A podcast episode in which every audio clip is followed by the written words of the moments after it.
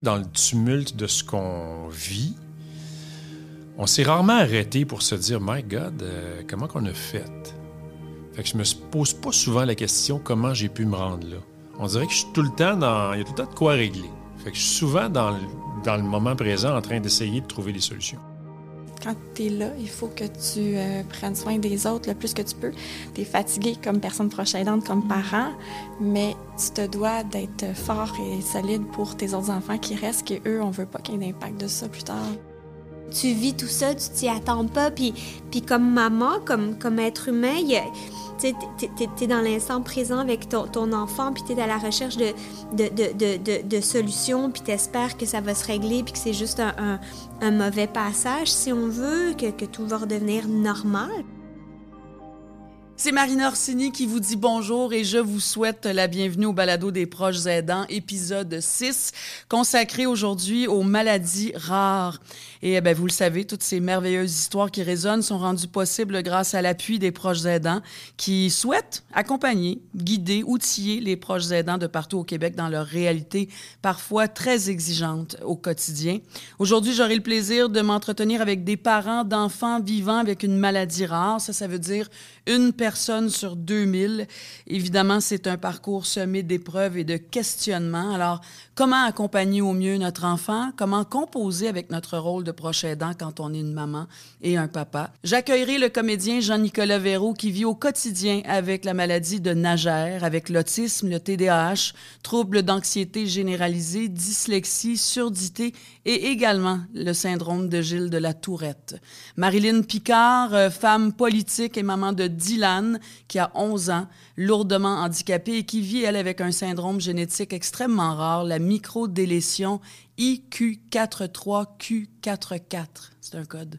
Et aussi Laure Varidel, maman de Alfie, qui a 18 ans, atteinte du syndrome Smith-Lemley-Opitz. Bienvenue à tous au balado des proches aidants.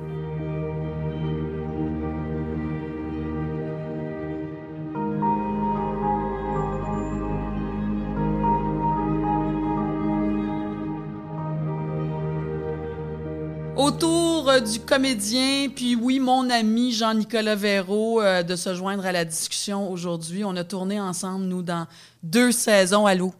Allô? Comment ça va? Ça va, toi? Je suis contente que tu sois là. Ben, moi aussi, je suis content. Ouais, t'es vraiment fin de faire ça avec nous. Ça Là. me fait plaisir. On s'est connus. On s'est connus il y a longtemps. Oui. Mais on s'est vraiment connus euh, dans le cadre des deux premières saisons de la série quotidienne 30 Ouais. vies.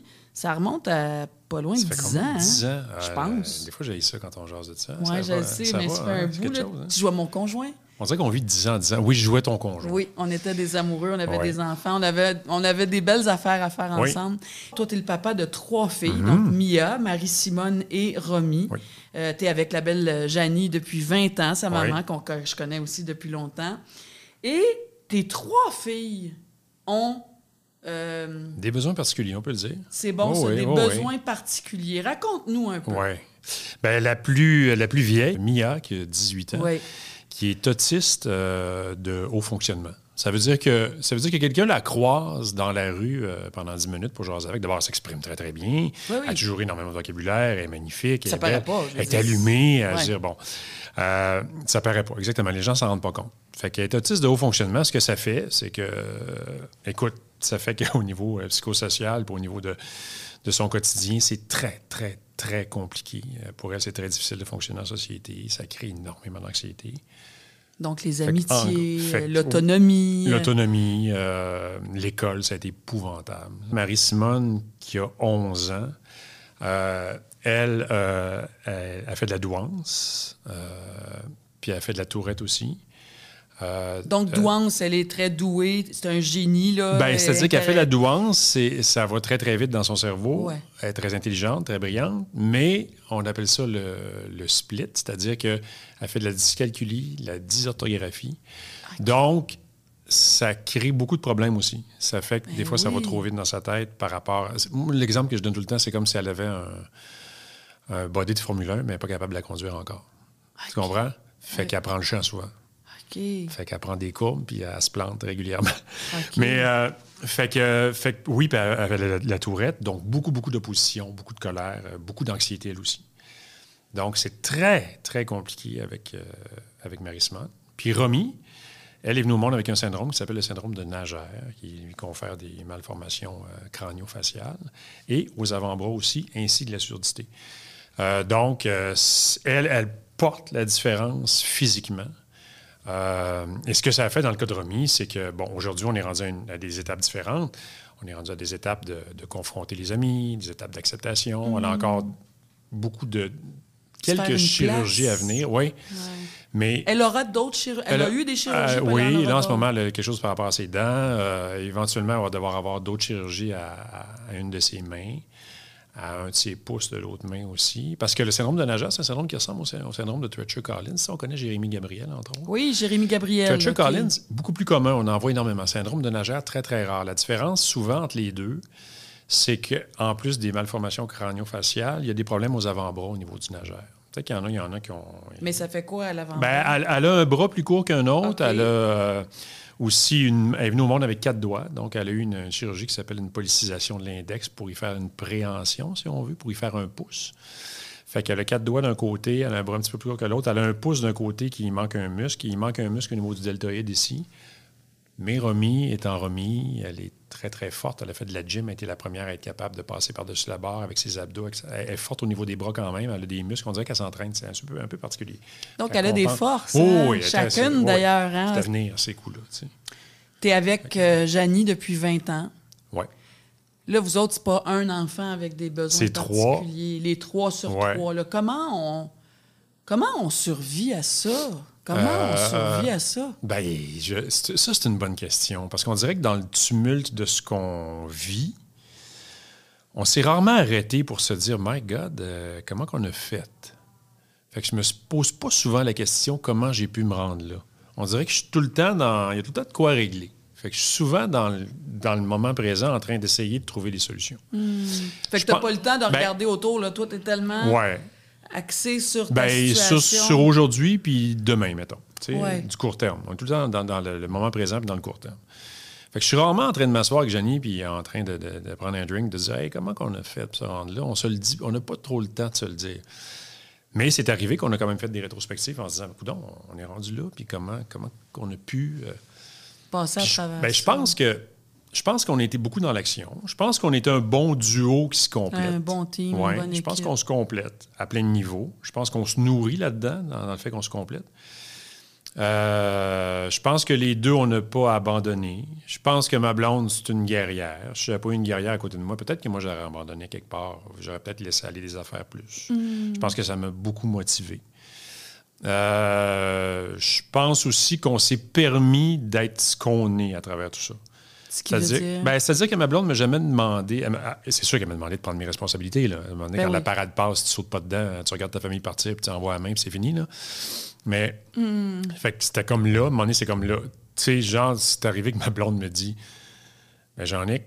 C'est pas comme, comme dans le temps, l'acteur qui n'a pas d'enfant, qui revient à la maison, puis ses états d'âme, puis je te materne un peu, puis que je l'avoue, ma blonde m'a un peu materné. Là. Euh, genre, j'étais l'acteur qui, qui s'est penché sur ses. euh, sais, oh mon Dieu, j'ai besoin de débriefer ce rôle-là. Là, je sais pas, je suis fatigué. bon. Eh boy, ça, Mais c'est loin, là. hein? Oui, ça, c'est loin. Mais tu sais, ma blonde, à un moment donné, m'a fait comprendre, regarde, je vais être encore ta blonde, on va, se confier plein d'affaires, mais moi, j'ai plus le temps là, avec les enfants. Va consulter, toi. Va voir un professionnel. Fais tes affaires de ton bord à ce niveau-là, puis, tu sais, à un moment donné, c'est prendre conscience de tout ça. Fait que je pense qu'on est un bon team, je Mais pense. ça, là, ça, là, ça, Ouais. là, ça prend beaucoup d'amour entre deux personnes. Oui, Puis je sais que vous vous aimez. En tout cas, ça fait longtemps que vous Oui. êtes ensemble. Vous avez toujours tellement eu l'air d'être Oui. ensemble, tu sais. euh, puis vous ne l'avez pas perdu. Hey, Non. 20 ans, là, oui, c'est un chemin, là. complètement. C'est un bail, là. Déjà en C'est un bail, oui, c'est un gros contrat. enfants, C'est un gros contrat. avec des Ouais. besoins particuliers. Puis pour répondre à ta question, se laisser être ce qu'on est, c'est. Il n'y a jamais eu, nous autres, de. Ah, souvent, on se dit ça. Jenny, de quoi tu as besoin? là? T'as-tu besoin d'aller à l'hôtel deux jours? Vas-y. T'as-tu besoin de voir tes amis? Vas-y, il n'y a pas de problème. Tu sais, il n'y a pas de non, non, je veux pas, puis je veux que tu restes. Puis, puis rapidement, Jenny, j- j- j'ai senti le besoin de non, il faut que tu me laisses avec les enfants. C'est pas, pas vrai que je vais être l'homme qui, oh mon Dieu, je me ramasse avec les troubles, je sais pas quoi faire. Non, non. Puis ça sera pas comme toi. Puis ça, on a appris ça aussi. C'est pas comme M- toi, ça non. va être comme moi. Oui, moi, ce que je vais faire, ce sera pas la même chose que toi. On a des barèmes de base, on s'entend, Oui. là? Il y a des Ben choses oui. auxquelles on tient ensemble. La base, c'est commun, Oui. mais Mais il faut que tu t'attendes à si tu t'en vas deux jours, que ça se peut qu'ils mangent moins bien que quand toi t'es là. Moi, je vais faire à manger, mais je suis moins bon que toi. Puis moi, à un moment donné, je vais faire, ça vous tente ça un craft dinner, gang? OK, go. Tu sais? Fait que- et vice-versa. Fait que. puis les chambres seront peut-être pas, les oui. lits seront pas faites quand tu vas revenir le dimanche. Ou, euh, Puis ça. m'a toujours dit aussi T'as-tu besoin, t'as- t'as-tu besoin d'aller partir jouer? Moi, je joue à- je joue à des board games compliqués, c'est là que je m'évade avec des chums. Ouais, les jeux de société. T'as-tu besoin de. Vas-y, organise-toi de quoi en fin de semaine, là? Vas-y, let's go. tu sais. Fait que ça, à ce niveau-là, on s'est toujours permis Ça, c'est immense quand même. d'être ce qu'on est. Puis, mais comme tu dis, il y a le contrat, puis le contrat change. Ça, c'est capoté. Le contrat Oui, change. oui, c'est-à-dire- L'entente entre vous change aussi. En thérapie familiale, moi, j'ai beaucoup appris ça. Oui, mais ça, attends, ça, là, ah, j'adore ça parce que j'ai soufflé pff, depuis Ouais. tantôt que tu, tu vogues tout seul. Ouais. C'est formidable. Tu sais, parler des outils. Il faut aller chercher des outils. Il faut aller chercher de l'aide. Ce que j'entends, c'est que dès le départ, tu l'as un peu dit, on a, on a été proactif dès le départ avec notre première fille qui a aujourd'hui 18 Oui. ans. Mais encore, donc, vous êtes allé chercher de l'aide. Vous autres, c'était la thérapie familiale. Oui, en partant, c'est la Il y thérapie a toi que t'en as, familiale. t'en as fait ton Ouais. bar, euh, tout ça. Oui. Puis là, tu m'amènes à la thérapie qui t'a appris Oui. quoi? C'est ce que tu allais me Ah, la thérapie familiale, c'est extraordinaire parce que d'abord, ben, c'est, ça le dit, c'est familial, donc c'est en famille, donc les enfants sont souvent là. Des fois, s'ils ne sont pas là, c'est pas grave, on peut y aller en couple puis jaser de la famille pareil. Hmm. Euh, mais on passe à travers tout ça. On passe à travers les problèmes de couple, on passe à travers beaucoup ce que les enfants nous, nous, Nous ça- imposent, nous oui. imposent, voilà. Euh, les enfants sont là, euh, les enfants ont le droit de participer, les enfants ont le droit de jaser, ont le droit d'intervenir. Des fois, c'est physiquement qu'on voit leur réaction. Ils parlent même pas, puis on comprend que quand on parle de tel sujet, ça provoque quelque chose en eux parce qu'il y a quelque chose qui change, ça devient survolté dans, dans- dans le local. Puis les enfants, même si des fois ça leur tentait pas, ils ne savent pas, mais ça leur a fait du bien souvent à plein de niveaux. Fait Mais que- ça valide. Ça valide Ouais. des choses. Ça donne, ça donne droit à la parole, même si toi, ça fait pas ton affaire d'entendre ce que tu vas entendre. Je le sais, parce que j'en ai fait, moi aussi. Je sais tellement c'est Ouais. quoi. C'est comme, c'est pas un tribunal, mais ça sert aussi de. Oui. On peut déverser des situations. Oui. Moi, cette semaine, tu me, quand tu me fait telle affaire, ben, je t'ai pas rien dit, mais Ah oui, oui, tout à fait. Il y a des semaines. ton sac à vous- à il y a des semaines, t'es le cas. là. Des Oui. semaines, OK, ça va être moi, ça va être moi. là. c'est ça, c'est ton Là, on procès. va parler de. Ça arrivait souvent dans notre quotidien que Jenny disait Regarde, c'est beau, laissons ça en suspens. On va en reparler avec M. Vincent. Oui, c'est ça. Là, tu ça sais ça, c'est moi qui vais hein. passer au bat avec M. Vincent cette Ouais. semaine. Je fais des blagues. Non, là. non, mais c'est- ça, ça fait du bien de passer au bat, on va se le dire. là. À un moment donné, ça fait du bien. de- Tout le monde de- vide. de Moi, il appelait ça le sac à vidange. Oui, Tout le monde ça. vide son sac à vidange. Exactement. Ouais. Puis tout le monde était considéré de façon égale. La thérapie familiale, pour nous autres, ça a été extraordinaire. Extraordinaire parce que. parce que toi, moi, ça a été ça, ta ben, clé, hein? Moi, ça m'a permis de dédramatiser des affaires par rapport aux enfants, de, de m'extraire de l'émotion des fois que je vivais à travers le, le tumulte de quelque chose. Ben oui, puis t'es là. T'es, Oui, t'es- t'es dedans. C'est sûr. t'as la face dedans. Dedans. Des fois, t'es fatigué. Ah oui, parce que toi aussi, t'as ta vie d'homme, d'individu, d'amoureux, de coéquipier à job. de- Il y a tout ça qui Tout existe ça. aussi, là. Puis des fois, c'est confrontant. Des fois, les enfants. Tu sais, des fois, ma grande, elle me, elle me ramène quelque chose que, que c'est moi.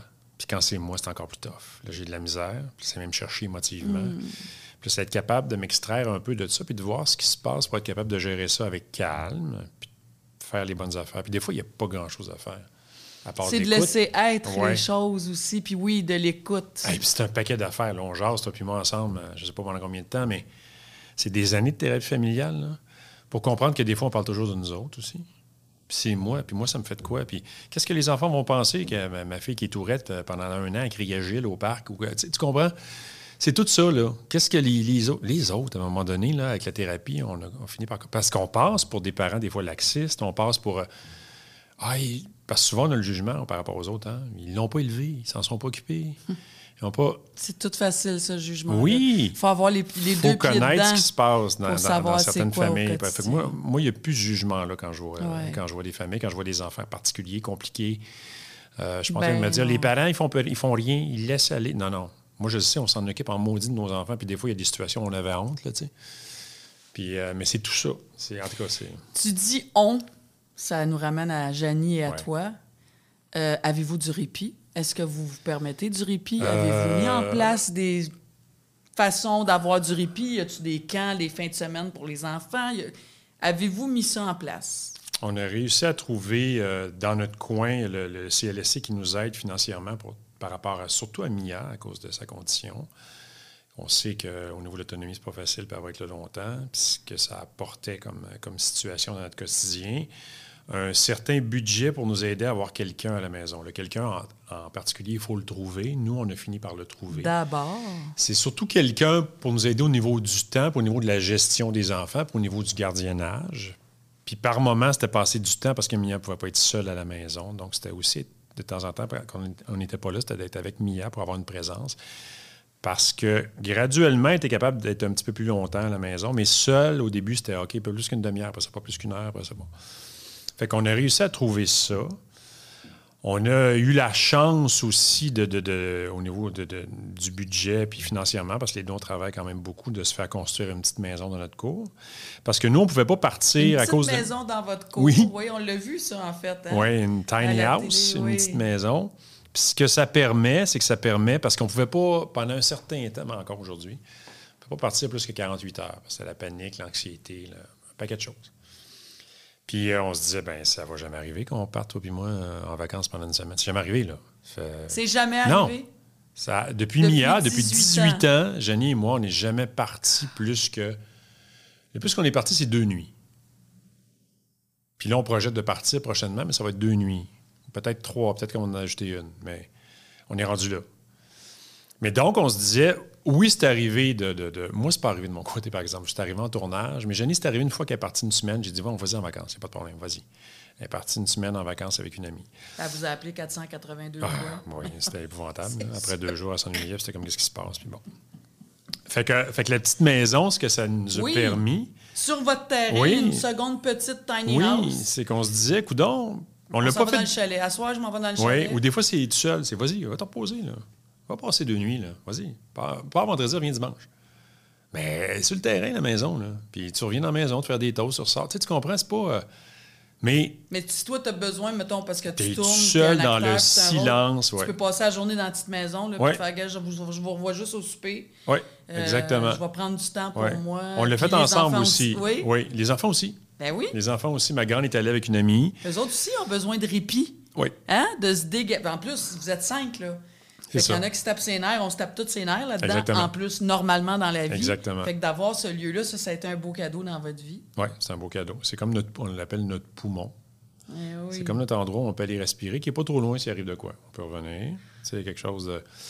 Puis c'est vraiment un lieu, euh, écoute, sincèrement, là, c'est très, c'est isolé, on n'entend pas. Même les enfants dehors, tu peux les voir au loin, tu les entends pas. T'entends, tu vois juste des bouches, tu n'entends rien. Il y a aussi okay. eu, euh, vous avez participé à la série documentaire La cour est pleine. Ouais. Ça aussi, on l'a vu. Euh, moi, j'ai vu des extraits, mais j'ai vu souvent des extraits, puis je me disais, waouh, ça, c'était vraiment en lien avec votre réalité, votre quotidien de famille. Oui. Pourquoi l'avoir fait, puis qu'est-ce que ça vous a apporté? Écoute, c'est une bonne question, ça, parce que moi, au début, je voulais pas le faire. Puis moi, je sais c'est quoi du tournage. Puis du tournage avec des enfants, puis avec mes enfants, puis pour qu'ils soient eux-mêmes, puis ça va être accaparant. Puis c'est devenu relié à de la construction en plus.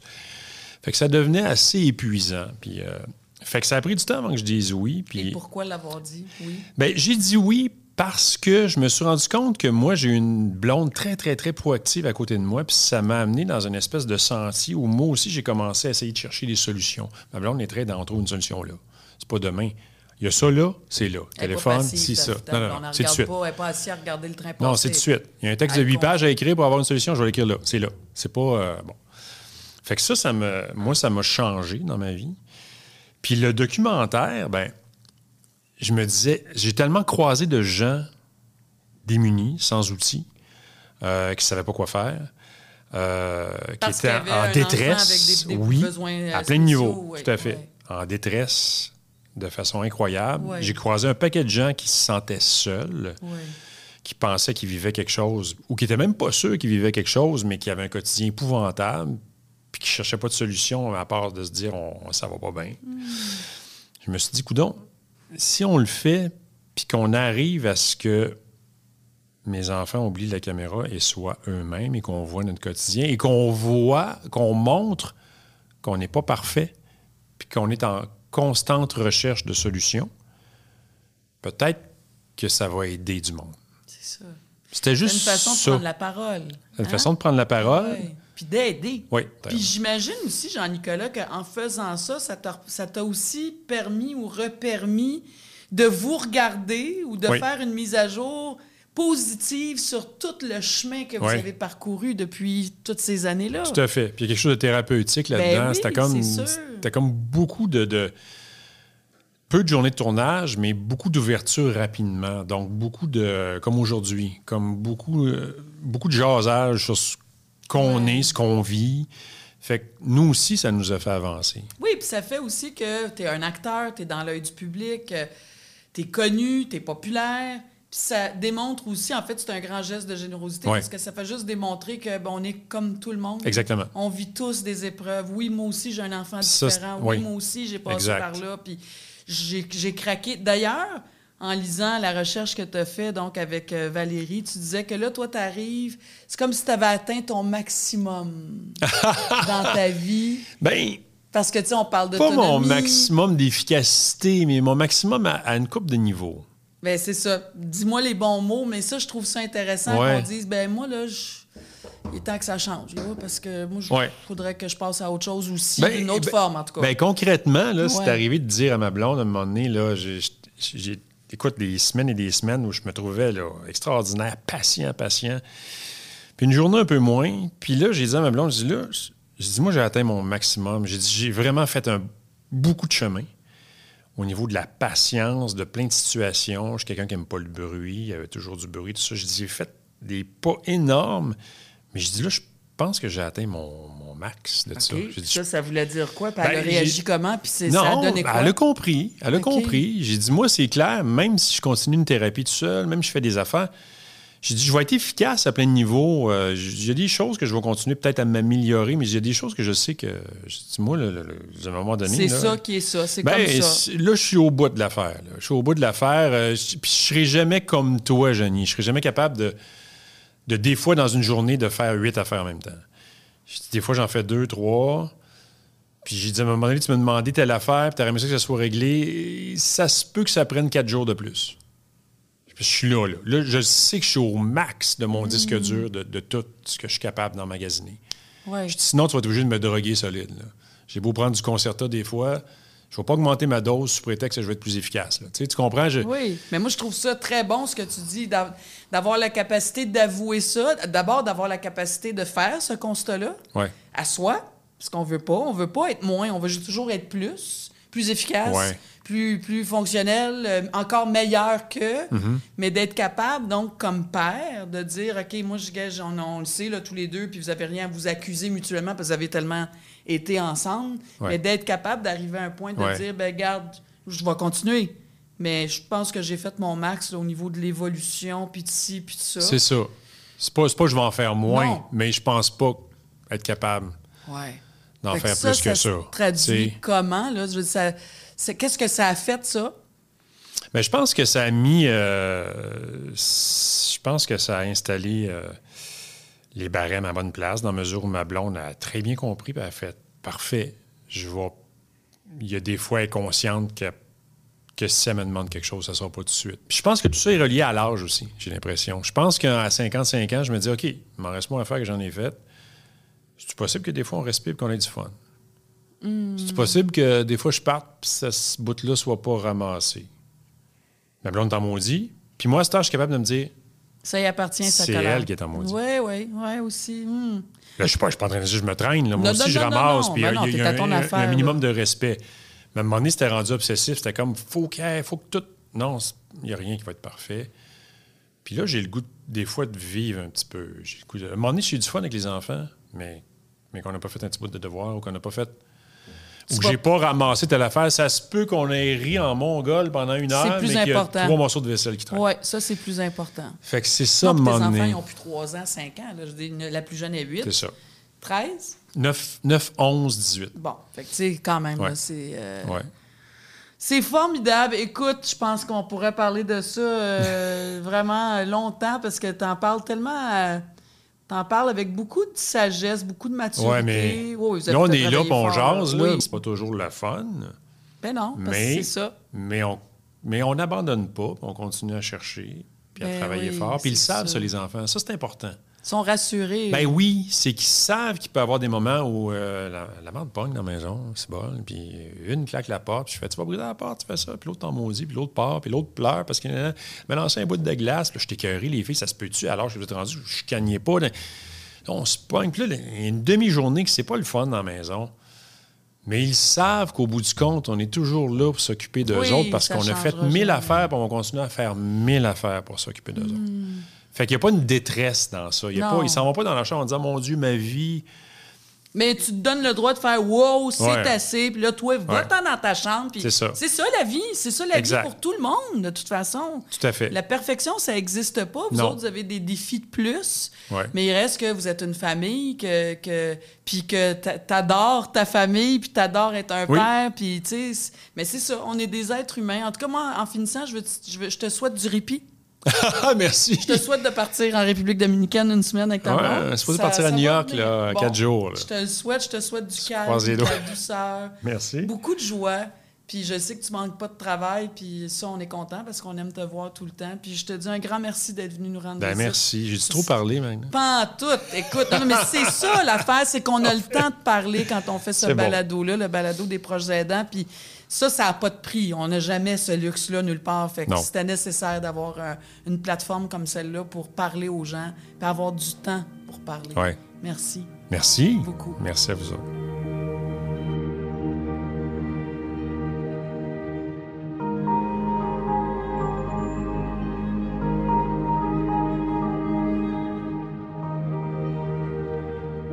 Avec nous maintenant, la députée de Soulanges dans l'équipe de la Coalition Avenir Québec, donc de la CAC, réélue pour une deux- deuxième fois, un deuxième mandat en octobre 2022. Elle est adjointe parlementaire de la ministre déléguée à la Santé et aux aînés, Sonia Bélanger. Marilyn Picard, bonjour. Bonjour. Comment allez-vous? Ça va bien. Oui. Ça va très bien. Je suis très Oui. contente. On est très touchés que vous ayez pris du temps pour euh, vous déplacer puis venir nous parler dans le cadre de notre balado pour les proches aidants. C'est toujours un plaisir de parler de la prochaine danse parce Oui. qu'on n'en parle pas assez. Jamais. Exact. Vous, êtes bien placé. On va en parler parce que vous êtes, oui, politicienne, mais vous êtes maman de Dylan qui a aujourd'hui 11 ans. Et Dylan est en fauteuil roulant. Dylan ne parle pas non plus, ne mange pas. Donc, c'est par gavage qu'elle est nourrie.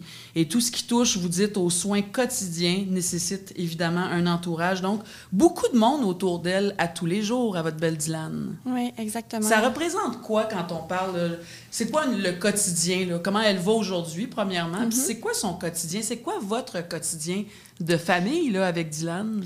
On a passé par plusieurs étapes. C'est sûr que quand elle était bébé, elle avait vraiment beaucoup d'hospitalisation, beaucoup de transports ambulanciers parce qu'elle faisait des convulsions. Toute la famille a dû s'adapter à, à mon absence et l'absence de la petite poupoune qui était toujours à l'hôpital. Euh, donc, euh, là, là, c'est sûr que sa condition est plus stable maintenant, à 11 ans. On a appris aussi à, à faire tous ses soins. Euh, elle a passé à travers plein de maladies. Elle s'en est, euh, elle est sortie. On est super contents. On veut juste préciser que Dylan, vous, vous, êtes, vous avez quand même eu dans cette malchance la chance d'avoir un, un dia- un diagnostic pardon, Oui. assez rapidement. Des fois, c'est long Oui. avant de trouver ce qui se passe. Elle avait comme trois semaines, je pense. Oui, exactement. Le premier rendez-vous qu'on a avec le pédiatre là, quand, quand on vient Oui. d'accoucher, euh, c'est le pédiatre qui nous a dit il y, a- il y a quelque chose qui va vraiment pas. Allez directement à Sainte-Justine. Allez même pas à votre maison. Donc là, on est allé à Sainte-Justine à l'urgence. Puis là, c'est là qu'ils nous ont, euh, ils ont gardé ma petite euh, pendant trois semaines à ce moment-là pour faire des investigations. Ils ont trouvé euh, une microdélétion, un Q43, Q44. Micro-délicieux. Hein, on parle des maladies rares aujourd'hui. là. C'est un code. Il n'y a même pas de nom encore. C'est un numéro. Exactement. Il y a tellement pas de cas dans le monde qu'il n'y a pas de nom à cette maladie-là. C'est vraiment un chromosome qui est ciblé. En fait, qui, qui a deux parties du chromosome qui, qui sont retirées dans son cas, qui font en sorte euh, qu'elle a une déficience euh, profonde. Elle, a, euh, se déplace en fauteuil roulant. En fait, on, la déplace en fauteuil roulant. Le gavage, en fait, c'est venu de sa déglutition là, qui fonctionnait plus bien à- à la, euh, quand elle avait trois ans, je crois. Euh, ça passe trop vite. Incroyable, 11 ans aujourd'hui. hein. ouais, c'est, euh, on pensait tellement pas qu'elle allait se rendre à 11 ans. Euh, les médecins nous avaient dit, si Oui. elle passe l'âge de 3 ans, elle devrait être bonne pour un petit bout après. Donc, vous étiez comme consciente que votre fille pouvait mourir avant l'âge de ah, 3 oui, ans. oui, oui. Ah oui, on en Fait que pendant trois ans, vous viviez, vous portiez ça aussi, là. Oui, ouais, vraiment. On était Comment toujours on fait ça? alerte. Comment on, on réussit à faire ça, Marilyn? On vous avez un conjoint, de le tout. papa est là, Ouais. a toujours été là. Oui, exact. Mais encore, tu sais... euh, On profite de tous les petits moments, euh, tous les sourires, tous les, euh, les, les visages qu'elle nous fait. Elle nous fait des super beaux sourires. chaque petite chose d'évolution, Chaque- ouais. c'est un miracle à chaque jour. Ah oui, mon Dieu, oui. Ouais. Fait qu'on est toujours Ça- aussi, malgré la souffrance, malgré les questionnements, le bouleversement, on est quand même toujours dans la gratitude à chaque jour parce qu'elle est là. Exactement. On profite de sa chaleur, de ses sourires, de ses câlins. On fait juste apprécier chaque jour parce que c'est un de plus qu'on a avec elle. C'est Mm. euh, c'est très précieux. C'est une relation vraiment spéciale avec une petite cocotte très spéciale. J'imagine. Puis, tu sais, comme couple, je peux pas m'empêcher de penser au couple. Tu sais, c'est. faut être solide. Ça Mm-hmm. prend, j'imagine, mille fois plus d'amour entre deux personnes. Parce que chacun le vit à sa façon. On essaie de le vivre ensemble. C'est complexe, ça aussi, hein? Oui, quand on a su que Dylan a- a- était lourdement handicapé, euh, je me rappelle de ce moment-là, on était à Sainte-Justine euh, aux soins intensifs. Puis euh, les médecins nous convoquent, les généticiens, pour nous annoncer le diagnostic de microdélétion 1Q43, Q44. On ne sait pas du tout ce que ça donne, hein, on va voir sur Google. Mais je me rappelle de ce moment-là où euh, mon conjoint et moi, on s'est dit, OK, on affronte ça ensemble, puis euh, let's go. On, embarque dans le bateau, là, puis on continue ce chemin-là. Puis euh, depuis ce moment-là qu'on le vit comme ça. On parle du couple, mais moi, souvent, je trouve aussi qu'on on, on parle peut-être pas assez aussi de la fratrie, l'impact sur les frères et sœurs. Donc, parce que vous avez d'autres enfants. Oui. Parlez-nous de Oui. d'eux. Est-ce qu'ils étaient plus vieux ou ils n'étaient pas encore nés? Euh, mon conjoint avait trois enfants avant qu'on OK. qu'on soit ensemble, puis on en a eu deux ensuite après, ensemble. Donc, la petite cocotte, Dylan, c'est la dernière. Euh, donc, il y avait quatre autres enfants dans la famille à ce moment-là, quand Dylan est né, où euh, quand moi, je m'absentais avec la petite à l'hôpital, c'était vraiment beaucoup d'inquiétude pour eux. Euh, mon petit garçon, il- je me rappelle, euh, il se levait souvent quand l'ambulance arrivait à 2-3 heures du matin. Euh, il voyait partir sa petite sœur. Il avait 3 ans, 4 ans, il voyait sa petite sœur partir en ambulance tout le temps. Comment ils Puis à l'école, à la garderie le lendemain. Euh, ben, on a toujours pris soin beaucoup, beaucoup des autres enfants dans tout ça parce qu'on s'est dit, c'est sûr que la vie d'un enfant malade, c'est très prenant, mais il faut vraiment beaucoup que les autres n'aient pas d'impact non plus. euh, On face jongle à la avec maladie, plusieurs là. éléments. Ouais, Ouais. Exact, parce que c'est tu te sens coupable de ne pas être là, mais en même temps, il faut que quand tu es, quand es là, il faut que tu euh, prennes soin des autres le plus que tu peux. Tu es fatigué comme personne proche aidante, Mm. comme parent, mais tu te dois d'être fort et solide pour tes autres enfants qui restent, qui eux, on veut pas qu'il y ait d'impact de ça plus tard. Là. Puis je pense que ça m'a fait sourire parce que je pense que vous avez vraiment réussi. C'est un travail d'équipe. Vous dites, nous autres, chez nous, quand l'ambulance arrive, c'est comme si on venait nous livrer une pizza. Oui, tout le monde avait son petit rôle, mais c'est vrai. C'est ça, tout le monde a On son est- rôle. Bon, l'ambulance s'en vient, Ouais. on est habitué, il y a des codes, chacun fait. Exactement. Ça Oui, oui. Oui, oui, on avait, euh, on avait, c'est tellement régulier que l'ambulance venait à la maison. Des fois, c'est trois fois par mois. Là. Euh, Fait que, dans le fond, quand l'ambulance, on l'appelait, ben il y en a un qui sortait le chien, il y en a un qui préparait l'entrée pour dégager pour que la civière passe. Il y en avait un qui, euh, qui, se- qui occupait son petit frère dans la chambre pendant que papa était au téléphone avec l'ambulance, avec le 911.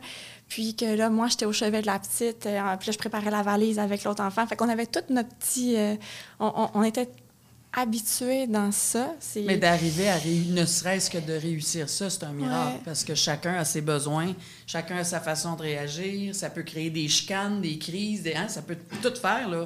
Mais je dirais que tout le monde autour, même les premiers répondants, là, je me rappelle une fois où il y avait un premier répondant que c'était le coach de hockey de mon petit garçon qui était euh, la sœur et le, le frère de, de- de Dylan.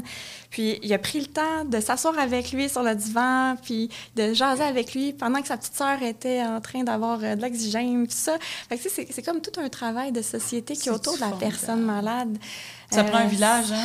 Plus qu'un village. Pour tout dans Une la vie, province. ça prend... Oui, une province. Ah, Ouais. C'est tellement beau euh, de- d'entendre ça.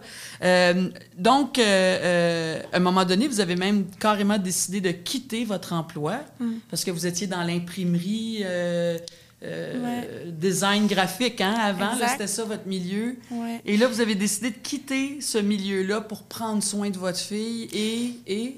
Oui. Parce ben, toute la famille aussi. Dans le fond, je, je devenais la, la, la, la mère de famille, là, Oui. si on veut, là, dans, du foyer, Oui. si tu veux. Euh, parce que y a, à quelque part, euh, tu, tu sors- on sort de l'hospitalisation, on arrive à la maison avec tous les équipements, les, les, les médicaments administrés, tous les soins, la les physiothérapies à aller, les y a orthos, les ercos, stock, il y a tellement plein de choses. Si tu viens à l'évidence, tu peux pas retourner travailler quand il faut que tu fasses ça à temps plein. Là. Ça ça fonctionne pas. Puis ton- le bébé est tout petit. Là. Elle avait un an. Là. Euh, je, je pouvais pas retourner travailler. Puis... euh, Puis on n'a pas le goût, je pense. Hein? Fait que- ah. Imaginez quand on a le privilège de pouvoir s'arrêter, Ouais. c'est quand même un privilège. Mais quand tu l'as pas le privilège, là, ça doit tellement être effrayant. Oui, puis elle pouvait pas fréquenter un service de garde, un CPE, même un service de garde familial parce qu'elle était trop malade. Elle était trop à risque de convulser elle attrapait un petit microbe. Fait qu'on était mieux de la garder à la maison.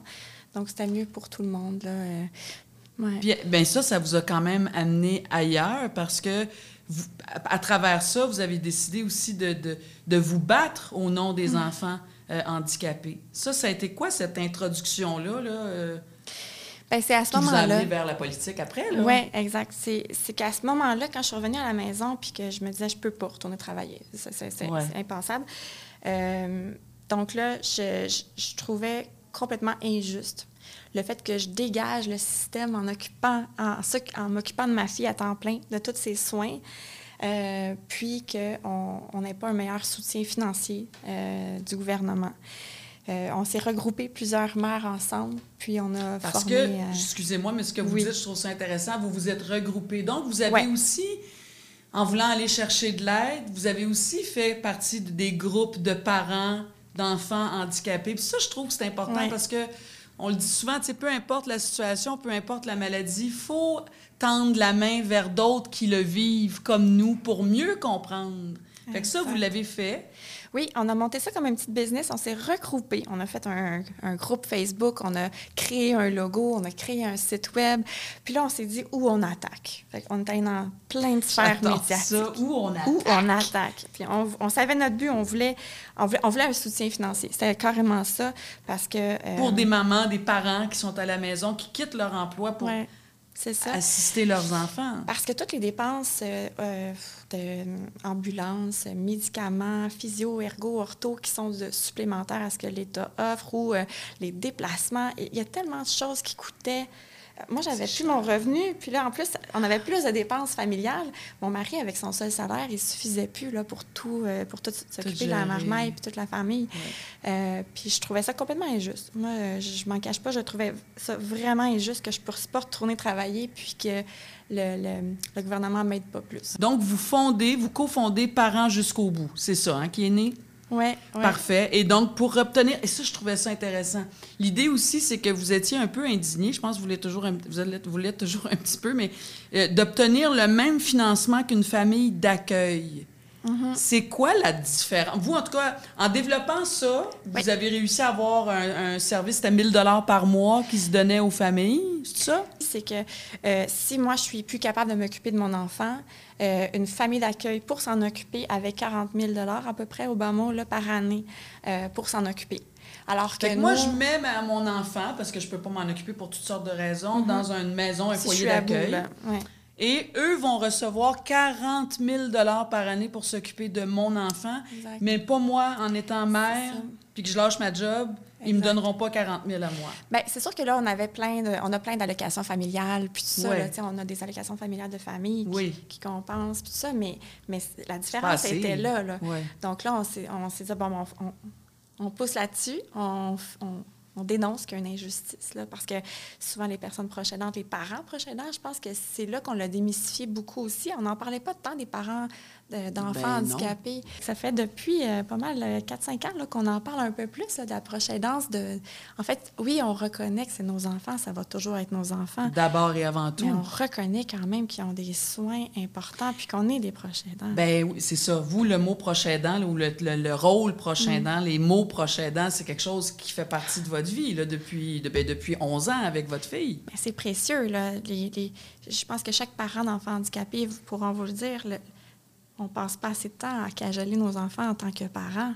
On s'occupe toutes des soins, puis ça l'occupe tellement de temps que on n'a plus beaucoup de temps là, de, de- de vraiment prendre ce temps-là pour nos de enfants. décrocher, juste de s'aimer, de rire, de jouer. De... Parce que vous dites, avec la situation de, de Dylan, ben, il y a beaucoup d'équipements, mais Mhm. là, elle est devenue grande, fait que l'équipement est encore plus grand, là. Oh oui, ça prend des gros. C'est Oui, des gros, c'est des objets, la- le fauteuil il est immense. euh, Des grosses boîtes de couches, euh, des grosses. euh, ouais, ouais, tout est grand, là, ouais. On a, un, on a un, un ascenseur à la maison, on a euh, le siège de bain, on a tout ça, là. Tout est adapté, là. Puis aussi, on, on en parle, on en a parlé ici beaucoup depuis trois saisons, Marilyn, mais l'é- l'économie pour le gouvernement en lien avec l'approche aidante, c'est des milliards d'économies par année. Mhm. Notre système de santé économise des milliards de dollars chaque année parce qu'il y a des proches aidants. Exact. Fait que ça, je veux dire, c'est extraordinaire. Puis ces proches aidants-là s'appauvrissent, il y en a qui font faillite. Mm. Puis on aide le gouvernement qui sauve des milliards. Fait a- entre, entre zéro puis mille, là, je veux dire, il y, a un, il y a un chemin entre les deux. C'est ça qu'on veut, là. hein? C'est ce que Ouais, vous cherchez à, faire, en Ouais. fait. C'est pour ça qu'on a développé la loi puis euh, la politique, qu'on reparlera peut-être un peu plus tard. Ben mais c'est ça, je m'en allais là, euh, parce que là, dans le cadre de votre deuxième mandat avec Sonia Bélanger euh, à la CAC, euh, vous avez un plan d'action. On parle de qu- quatre grands axes. On parle de 61 mesures. Vous me les nommerez probablement pas toutes les 61, mais pouvez-vous me résumer, c'est quoi ce projet-là que vous avez? Puis elle vous a mandaté, vous, spécialement, là, pour les, les enfants handicapés et leurs familles? Oui, c'est tout un exploit qu'au Québec, là, on est une des seules nations. Là, à... je- Il n'y a vraiment pas beaucoup de pays là, à travers le monde qui ont des lois qui protègent les personnes proches aidantes. OK, c'est rare. C'est extrêmement rare. Là, je pense qu'on est les troisièmes. Là, je ne pourrais OK. pas vous dire, là, mais on est vraiment, vraiment dans les chanceux au monde d'avoir une loi, dans le fond, qui fait que euh, il n'y a plus aucun gouvernement qui va, qui va faire fi des personnes proches aidantes. Ça, c'est gagné, ça. Ça, c'est fait en 2020. C'est ça. crois. Puis dans la loi, on a enchâssé une politique. Euh, La politique fait en sorte que tous les gouvernements qui vont se succéder n'auront pas le choix de faire une politique spécialement pour les personnes proches aidantes. Une politique, là, ça vient euh, dire à tout le réseau où on s'en va pour les personnes proches aidantes. Vous, avec Sonia, là, vous êtes en train d'implanter ce projet-là, qui est déjà comme une loi, là, ici. Mais je veux dire, on va pas recommencer à chaque mandat, là. Je veux dire, ça va continuer. En fait, comment ça fonctionne, c'est que la loi est déjà faite, elle est, en, elle est enchâssée. Parfait, oui. Mais la politique, à chaque, euh, je crois, c'est cinq ans qu'il faut la réviser. Euh, donc, euh, c'est à chaque gouvernement, OK. chaque cinq ans, qu'il faut émettre des nouvelles priorités, Parfait. des Donc, nouveaux on axes, si pour on aller veut. mieux, vers toujours C'est ça, mieux. exactement, Parfait. pour pas rester dans nos vieilles choses Non. qui sont peut-être plus à date dans, dans 5-10 Puis on ans. veut surtout pas reculer. Ouais. On regarde dans le monde en ce moment ce qui se passe. Il y a des affaires qui nous font reculer quand Non, même. non, c'est ça. On ne OK. veut pas reculer, c'est sûr. Donc là, Mme Bélanger m'a mandaté à veiller à ce que la politique qu'on a émise au, euh, en 2022, euh, toutes les, les 61, euh, 61 mesures, de veiller à ce qu'elles atterrissent sur le terrain.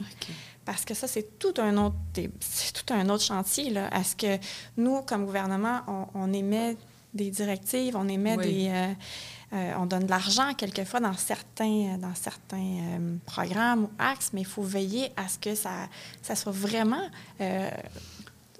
ça l'aide vraiment les personnes proches aidantes. OK. Si je vous ramène aux quatre axes, ça, c'est Ouais. facile. 4, le 61, c'est chargé, mais mettons les Ouais. quatre axes. C'est quoi? ouais, ben, je vais même mieux résumer. Là. Je vous dirais là, que euh, l'information, euh, de sensibiliser les gens à se reconnaître comme personnes proches aidantes, et ça, l'appui le fait avec nous de main Parce de que main. ça, c'est le plus grand problème. Ça, c'est super important pour les gens qui nous écoutent.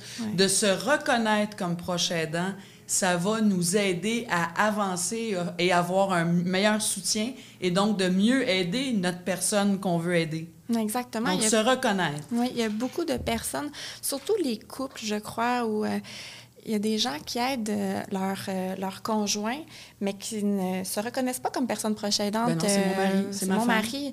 Mais si, si, si le mari a de la misère à se déplacer ou si le mari a de la misère à faire certaines choses, ben sensiblement, vous devenez proche aidante si vous vous occupez, si vous faites des soins pour cette personne-là. si C'est une chose de faire à manger ou à dîner, mais là, de, de prodiguer des soins, des soins de santé, soins euh, d'hygiène, euh, Des déplacements, des, com- oui, des courses, des oui, commissions, absolument. des courses. Donc, euh, c'est que les personnes proches aidantes, premièrement, doivent se reconnaître. Donc là, on a des campagnes de sensibilisation qui font le travail pour, pour vraiment que les gens se reconnaissent. Oui. Parce qu'ensuite, ça fait partie aussi de, de, du, euh, de la politique, euh, les personnes peuvent aller chercher de l'aide. Quand on se reconnaît, on peut aller chercher de l'aide. Oui. Première Parce aide qu'on a avoir- droit à des choses. On a le droit à des C'est choses. ça. Oui. Si vous avez des questionnements, vous pouvez appeler des organismes comme l'Appui, qui sont, euh, qui On sont est là toujours pour ça. disponibles. le- le- oui, l'appui est là pour ça. Mais sinon, ensuite, quand on se reconnaît comme personne prochaine, la, une première étape, je crois, là, c'est d'aller au CLSC de sa région, là, euh, au CIS, au CIUS de sa région, pour vraiment aller euh, rencontrer un, un intervenant, un travailleur social, qui nous explique dans notre région qu'est-ce qu'on a le droit, qu'est-ce qu'on a besoin, c'est quoi les programmes qu'on pourrait avoir. Donc, Euh, en principe, là, un CIUS, un CLSC, là, va nous répondre, va pas nous dire ben, vous êtes pas au bon endroit, je vous conseille d'aller. Non, il y a- si je vais là, c'est déjà ma première étape est là. Eux autres vont me guider là.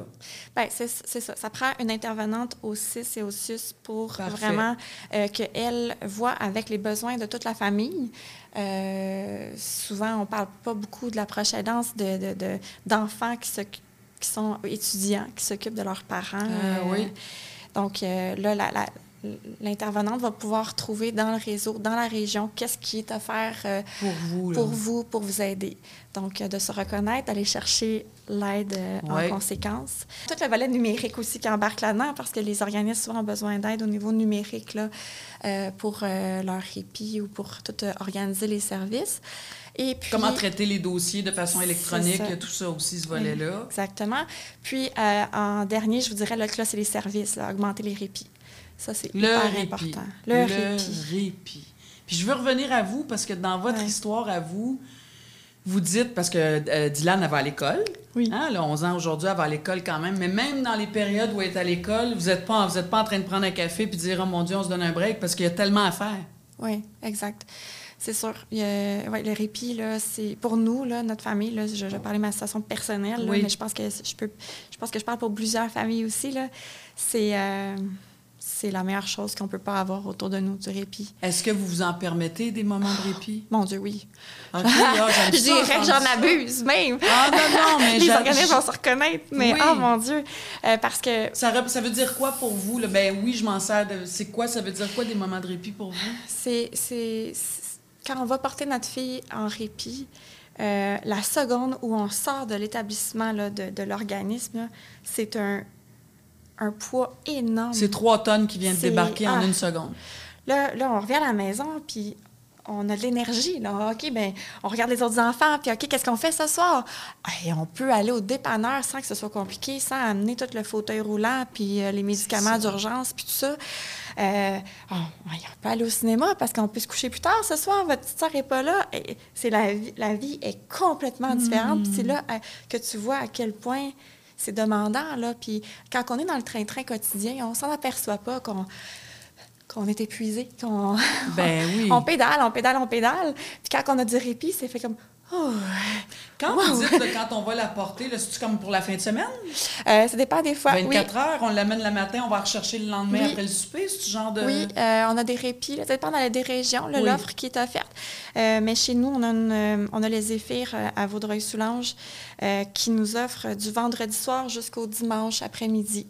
Donc, on peut aller la porter euh, Puis elle est pour qu'elle fasse de dos.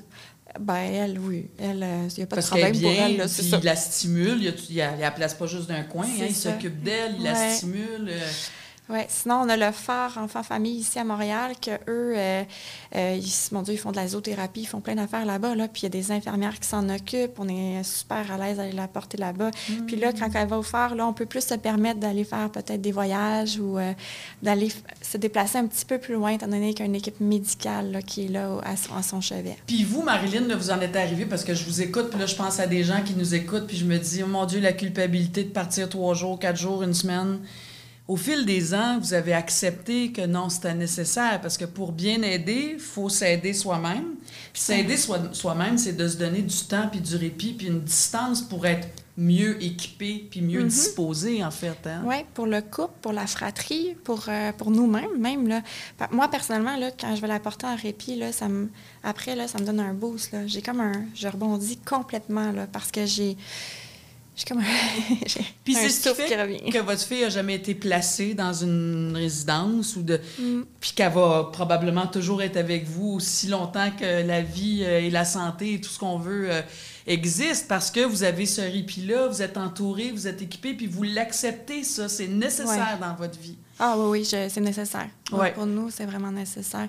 Surtout quand on vit d'autres choses C'est ce que j'allais vous dire, parce que vous, vous avez vécu des grandes épreuves ces dernières années. Vous avez eu deux décès dans votre famille en plus. Ouais, Et a- là, c'était comme juste trop. Ouais, on a perdu en, deux- en décembre 2021 un garçon, euh, mon- un beau-fils, un de mes beaux-fils. Il avait 16 ans. Puis on a perdu un autre enfant, euh, un autre de mes beaux-fils, dans le fond, le, le fils de mon conjoint, là, euh, Oh mon en Dieu! novembre dernier.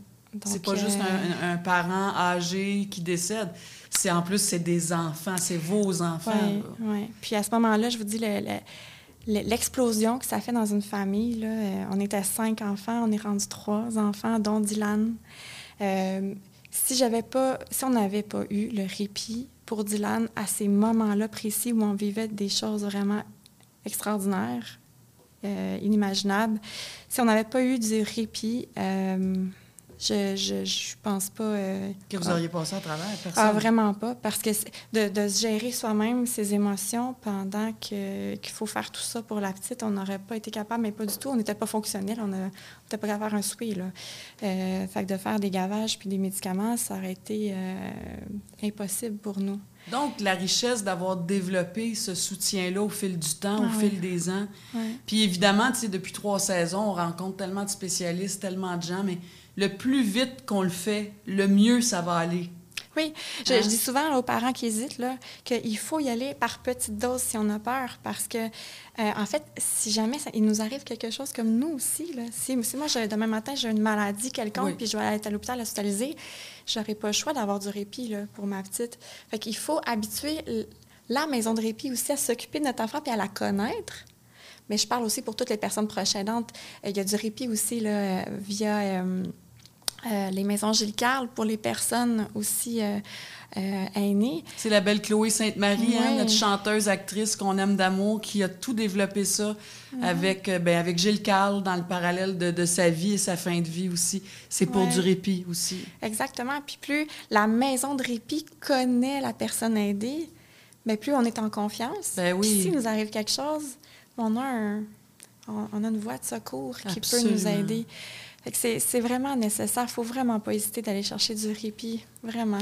Qu'est-ce qui vous inquiète, Marilyn, pour le futur quand vous pensez ben, à tous les enfants handicapés, parce que vous êtes tellement proche de cette cause-là, mais si on ramène à la mère, la, belle Dylan, est-ce que vous avez des fois des vents d'anxiété de qu'est-ce qui va venir? Parce qu'on vieillit, puis il faut penser à ça maintenant, même si c'est juste dans 20 ans? Euh, et qu'est-ce qui vous réjouit? C'était mes deux questions. Qu'est-ce qui vous inquiète, qui vous fait peur, et qu'est-ce qui vous réjouit dans toute cette situation-là? C'est sûr que chaque parent d'enfant handicapé va dire qu'on a peur quand nous, on sera plus là. De laisser cette charge-là à nos autres enfants, ça, euh, c'est une grande inquiétude. Encore là, il faut faire confiance à notre système, à tout ce qui est autour de notre euh, système de santé au Québec. Là. Euh, moi, je pense que si un jour je ne suis plus là, puis que mon mari n'est plus là pour s'occuper de notre enfant, ben, j'ai bien confiance que euh, les nouvelles maisons des aînés avec des pavillons alternatifs, euh, tout le système est bien encadré pour pas qu'il y ait de maltraitance, puis pour bien encadrer. Être en sécurité par ouais. rapport à nos enfants, avoir la tête tranquille, Mm. hein, en fait. Oui. Puis ce qui me réjouit, mon Dieu, ben je pense que je- ma présence au gouvernement fait quand même une différence. Oui, parce que Euh, vous avez fait réagir quand vous êtes passé à Tout le monde en parle. C'est-tu en 2016? 2016, oui. Vous êtes- ça, ça a bougé. C'est M. Couillard qui était au pouvoir à ce C'est- moment-là? Oui, c'était M. Couillard, c'est M. Barrette qui était sur le plateau avec C'est- nous, avec puis moi vous et aviez eu comme un petit... euh, on s'est cogné les cornes un peu, hein? Ouais. Mais ça a fait réagir. Un mois ou deux après, ils ont sorti un programme euh, ministériel pour les enfants. Euh, le programme s'appelle le Supplément pour enfants handicapés nécessitant des soins exceptionnels, qui est géré par le ministère de la Famille. C'est long de le titre, mais on le comprend. Oui, donc chaque ça. euh, enfant qui a une lourde condition au Québec, grâce à, à- à toutes nos revendications, a euh, 1100 dollars, je crois, par mois maintenant, indexé à chaque année. Comme ça, là, si on le sait pas, là, on s'adresse à qui? Ah, mon Dieu! Euh, ben, on, on va voir sur le site du gouvernement du Québec. C'est ça. C'est Retraite Québec qui gère ce programme-là. Retraite Québec qui gère ça. Parfait, c'est Exactement. noté. C'est 1100 pièces là, ça fait une Ben différence, oui, ça. oui, oui. Puis c'est, ça arrive direct dans le compte de banque comme une allocation familiale. là. Oui. Fait que c'est- il n'y a pas de question là-dessus. OK. Donc, on, a, on en a un qui est palier 1 pour euh, les enfants qui sont lourdement atteints. Euh, puis là, nous, quand moi je suis arrivée au gouvernement, on a créé un deuxième palier pour les enfants un petit peu moins, euh, je ne veux pas dire moins atteints, là, mais tu sais, qui ont une, condi- hypothéqué, là, moins... moins- une oui. condition moins lourde, si on veut, Oui. euh, qui est de 700 par mois. Donc, euh, on a la prestation de base pour enfants handicapés qui est de 200 et quelques par mois. À cela, on ajoute 700 ou 1100. Donc, ça fait quand même des gros montants Ben chaque oui, année que les ben familles oui. ont droit pour pallier justement au déplacement à l'hôpital, pour pallier à euh, manque de, de salaire peut-être des parents, euh, pour Mais pallier à littéralement, tout souvent, ça il y en a un des deux qui lâche son travail, là. Ouais, dépend de la condition de l'enfant aussi, là. Marilyn, merci tellement, Marilyn Picard, parce que c'est c'est rempli de. C'est rempli d'espoir. Le fait que vous êtes une maman qui le vivez aussi avec votre belle Dylan depuis 11 ans, ça donne tout un autre sens, puis ça donne toute une autre vérité. Parce qu'on on a l'impression vraiment qu'on on s'adresse ou que la personne qui s'adresse à nous, c'est vous, puis vous êtes vous, vous avez l'expérience de ça, fait que vous savez comment ça se passe en dedans pour les familles. Et c'est précieux. Puis en tout cas, on va vous suivre de près, puis on va vous encourager du mieux qu'on peut à, à pousser ce gros navire-là. Merci infiniment. Merci beaucoup. Puis bonne route à vous. Merci.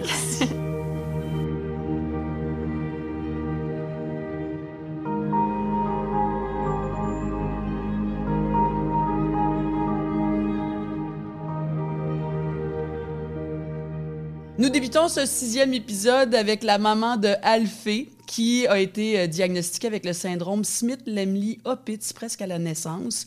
Laure Varidel, bienvenue. On te connaît, on se connaît. On a dit qu'on se tutoierait d'ailleurs. Euh, on te connaît depuis longtemps avec Équiterre. Tu es donc cofondatrice. Tu es aussi éco-sociologue, professeur associé à l'Institut des sciences de l'environnement à l'UCAM, co-auteur de Pacte pour la transition. On a fait cette grande, grande marche-là.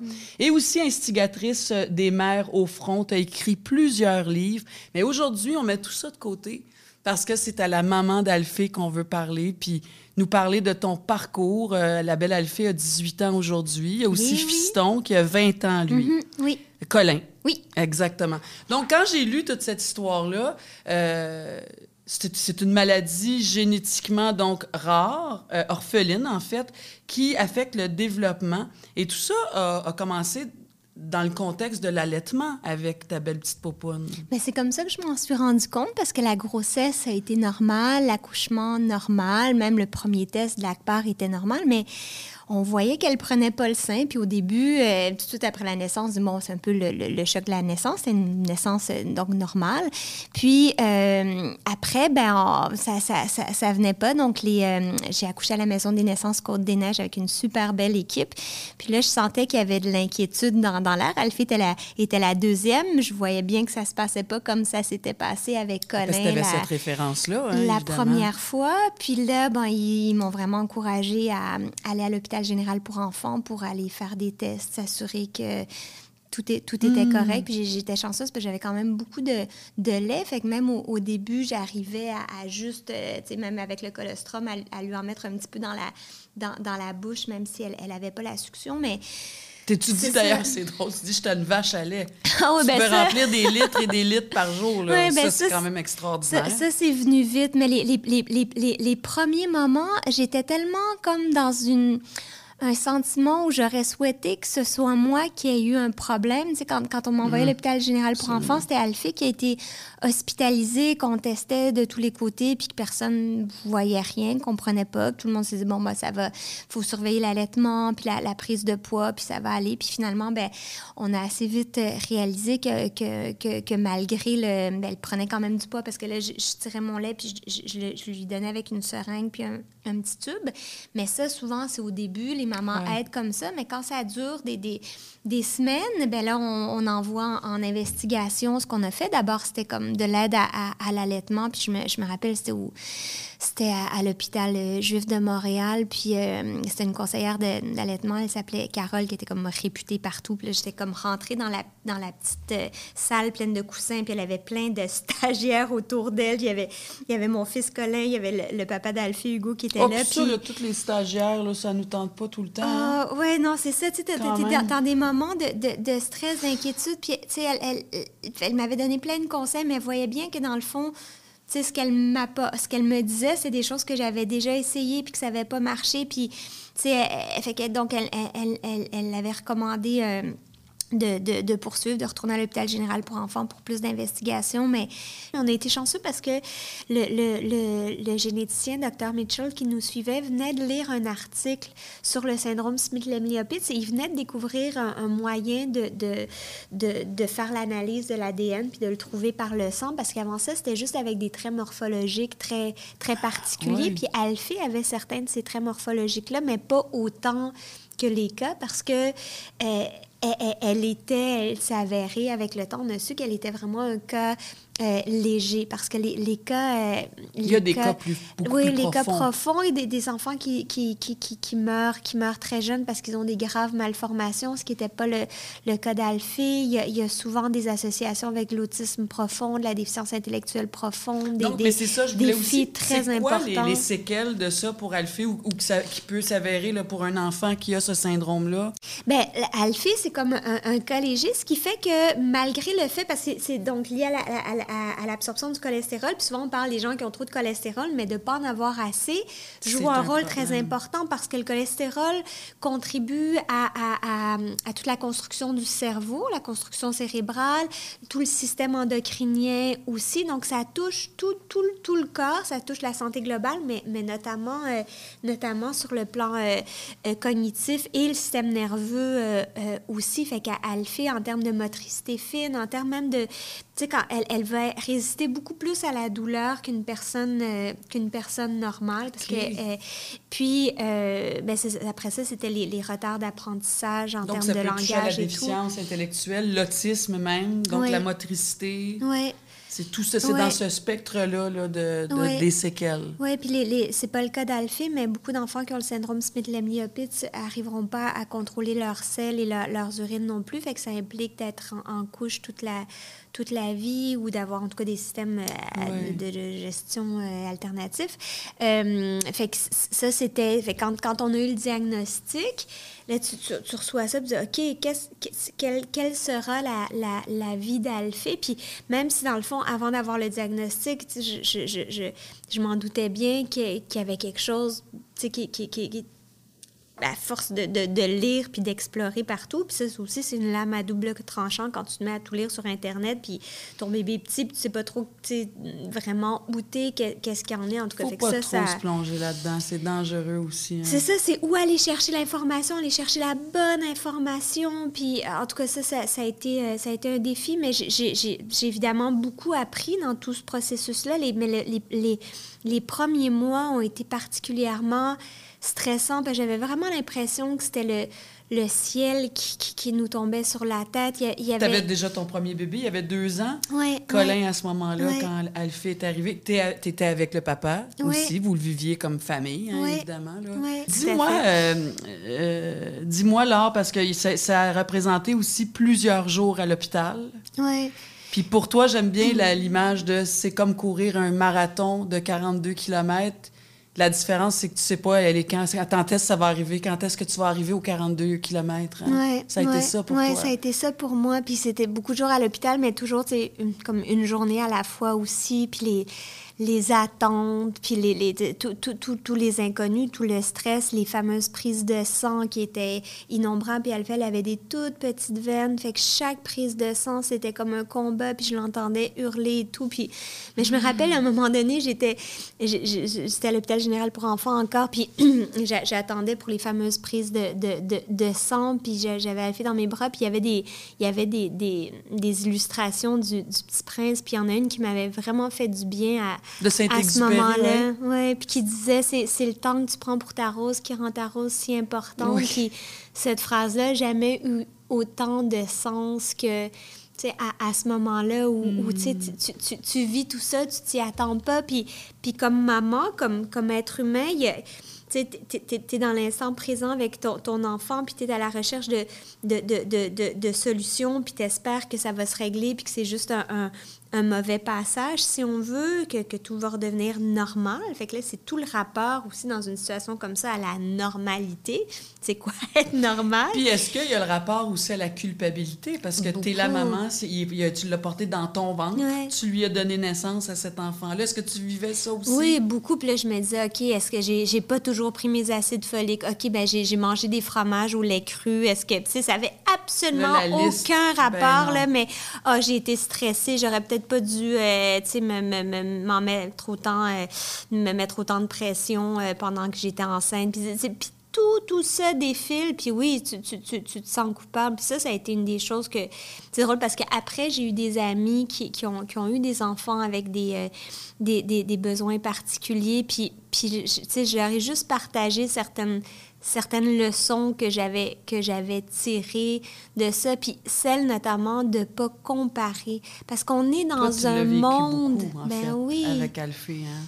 Ben oui toi-même tu comparais quand tu te retrouvais avec des amis qui avaient aussi des enfants. Ouais. tu voyais l'évolution de leurs enfants comparativement à ta fille. Puis ça c'était une source de souffrance. Puis, puis là je, je l'ai comme appris avec avec Alfie puis c'est une leçon pour la vie aussi, tu sais, complètement. hmm. quand ça t'arrive, tu as l'impression que c'est la fin du monde. Puis ben, finalement, mais en fait, c'est le début d'un nouveau monde. je pense que c'est comme ça qu'il faut le voir. Ben il ben, faut faire le parcours parce que quand, quand tu es dedans, c'est ça, tu as l'impression que tout, tout le monde autour de toi, c'est fort. Mais non, c'est comme tu arrives dans quelque chose de nouveau. Puis cette aventure-là, elle est difficile, mais c'est une des plus belles aventures que, que, j'ai vécues puis que je vis encore. Mais ça, ça me fascine tout le temps quand les gens, comme des gens, ils vont parler d'un cancer puis vont dire c'est la plus belle chose qui m'est arrivée dans ma vie ou. Euh, puis je me dis comment on peut dire ça? Parce qu'après, on réalise ce que ça nous a apporté. Mais il reste que pendant qu'on est dedans, c'est complètement insupportable aussi. Hein? C'est dur, c'est exigeant. C'est même encore maintenant, il y a des moments où je suis, je suis, je suis essoufflée, où je me questionne. Puis là, c'est dans, dans, dans, le cas d'un syndrome comme Alfie, Alfie, elle a la même espérance de vie qu'une que, personne qui n'a pas de syndrome. Fait que ça veut dire que je vais mourir avant elle. Donc là, c'est ce stress-là de dire, OK, ben qu'est-ce qui va arriver à Alphée quand, quand moi, je serai plus, plus là? Des, ça, c'est des grosses...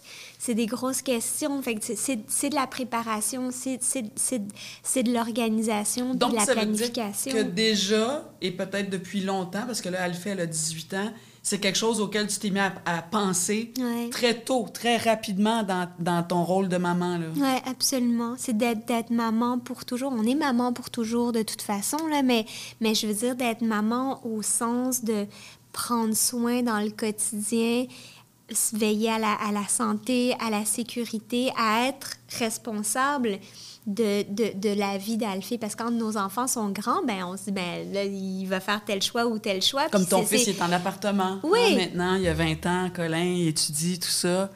mais pas avec Alphée. Alphée, elle va toujours avoir besoin d'assistance. Oui, toujours besoin que, que, que, qu'il y ait un un, adulte, une autre personne responsable pour s'assurer que, que, que, tout va bien, mais elle gagne beaucoup en autonomie. Puis sincèrement, quand je regarde les, mes, anticipations du début, quand j'ai eu le diagnostic, puis à, imaginer, je veux dire, Alphée, elle, elle, elle, elle court partout, puis surtout, c'est un rayon de soleil hallucinant. C'est drôle quand, Colin parlait avec votre, votre cherchiste avant ça, puis j'ai été surprise d'entendre à la question, euh, décris-moi Alphée, puis Colin qui a dit Alphée, c'est la personne la plus heureuse que je connaisse. C'est quand même. Euh, puis qu'est-ce qu'on souhaite le plus ah, pour nos enfants? C'est qu'ils soient heureux. Puis c'est vrai qu'Alphée, elle, elle rayonne de bonheur, puis elle a tellement une belle confiance en elle, puis tellement elle est vraiment empowered, puis elle, elle est... Puis ça, c'est beaucoup grâce à son frère. Son frère a, vraiment contribué à je pense à ce qu'elle ait le goût d'être avec nous aussi. Puis quand, on lisait donc le diagnostic, le risque de prévalence d'autisme, par exemple, c'était une de mes inquiétudes. Puis la première fois que j'ai vu Alphée être présente avec nous, établir un, contact visuel, faire un sourire, c'était avec son grand frère. Est-ce que Colin a souffert de ça, lui, depuis sa petite enfance, là, quand sa petite sœur est arrivée, est-ce qu'il y a eu, même s'il y avait deux ans, trois ans, et, tout au long de ces années-là, est-ce qu'il y a eu des moments où Colin euh, en a souffert de ça, puis qu'il a pu l'exprimer, et ainsi de suite? Mais je pense que ça a été difficile pour, pour lui à différents moments, le fait que toute l'attention était tournée vers sa sœur. Mais Hmm. le moment qui a été le plus difficile, je pense, ça a été après la sortie du, du film Alphée des étoiles que son papa avait fait sur sa, sur sa, sa sœur, qui est un magnifique film. qui, je qui, je pense, a, a contribué à, à- aussi à la confiance qu'elle fait en elle et, et tout, mais, mais Colin est, est très peu présent dans, dans, dans, dans le film. Puis après le film, il disait, vous, tout le monde vous reconnaît dans la rue, mais moi, je suis, je suis, euh, je sais pas qu'est-ce que, que- quelle expression il Anonyme dit, ou, tout, euh, tout petit, là, mais moi, euh, tu sais, il comme il y a personne qui s'intéresse à moi, là. Pauvre trésor. Puis, je veux dire, il, était, il était tout petit, puis c'est- c'est- normal, surtout dans notre société où, où il y a tellement de... de tellement d'importance qui est accordée à, à, à, à ce genre de... de À se de- faire de- voir, hein, à être vu. oui. Maintenant, quand on, quand on lui en parle, il voit ça comme vraiment une... une tu sais, il a beaucoup appris avec sa sœur. Ben il oui. adore sa petite sœur. Vous avez fait une grande différence aussi, Laure, quand même. Je pense que vous, étiez très- vous semblez des gens très à l'écoute, puis il y avait votre présence qui était là aussi, mais ça demandait une autre sorte de présence, évidemment. Aujourd'hui, on le disait tantôt, Colin est en appartement à cause de ses études, mais que c'est un plus, ça, dans leur vie, cette distance-là entre eux. Lui avait besoin de ça, puis certainement aussi sa sœur. Oui, ouais, non, je pense que ça va bien. Mais ils sont toujours super contents. euh, tu sais, Colin, il, il- il revient beaucoup à la maison, puis on, on se- on se, on se voit beaucoup, mais Alfie est encore des fois euh, un peu intense avec lui. Puis ben, maintenant, il est grand, fait qu'il il, il, il, prend plus... euh, Il prend plus c'est- personnel, là. Non, c'est ça, ça, ça a Mais changé. Laure, si Alfie rentrait ici, c'était ici avec nous, là, elle, elle- a l'air de quoi, Alfie? Est-ce qu'elle est, dans un- est-ce qu'elle est dans un fauteuil? Est-ce qu'elle marche? Est-ce qu'elle elle a l'air de quoi physiquement? Alphée, elle marche. Elle, elle est pas très grande, même un petit peu plus petite que moi. Elle, euh, elle serait gênée si elle rentrait ici. Elle aime pas trop être euh, avec. Mais dans euh, un lieu qu'elle connaît ouais, pas, avec du monde qu'elle connaît pas. C'est ça. Fait que ça, pour elle, c'est important. Elle adore être dans la nature. Ça, c'est son plus grand bonheur. Mais est-ce qu'elle parle? Oui, elle Oui, parle. Oui, oui, elle parle. Tout le monde la, la, la comprend pas toujours tout de suite. euh, euh, mais je dirais quand même, euh, euh, je- je- je- ça. Déjà, il faut que Alfie ait le goût de parler. Ça, c'est la première, la première étape. Mais une fois qu'elle se met à parler, elle est, euh, elle a plein de choses à, elle a plein de choses à, à- dire. Elle a des passions incroyables. C'est, en ce moment, c'est certains, certains musiciens qui, qui, qui qu'elle imagine vraiment comme s'ils étaient là. Fait elle a une capacité à créer de la joie autour d'elle, puis se créer un monde qui est le monde qu'elle elle souhaite. Puis ça, je pense que ça, ça contribue à son, à, son, euh, à, à son bonheur, puis à sa, à sa résilience aussi. Puis est-ce qu'elle va à l'école? Oui, elle va à l'école. Elle, elle est dans une classe euh, spécialisée. C'est une Ouais. école régulière avec euh, des, des jeunes. Puis dans, dans sa classe, il y a des, des enfants qui ont des défis plus grands qu'elle. Puis ça, c'est, ça, l'a- ça lui a beaucoup, beaucoup apporté à Alfie parce que dans les autres classes où elle était, euh, elle était plus avec des, des, des, des enfants qui avaient moins de défis qu'elle. Fait que souvent, Hmm. elle, elle, elle, elle sentait que c'était toujours les autres qui venaient comme l'aider. Mais là, elle est dans une dynamique où c'est elle qui Ça aide les tout. autres. Ben puis oui. ça, on, on- on voit qu'elle aime ça. Elle me parle des, des, des, des autres enfants, puis du rôle qu'elle euh, qu'elle joue. J'ai aidé elle, telle personne aujourd'hui. J'ai Ouais. fait. Ben oui, c'est sûr. hein.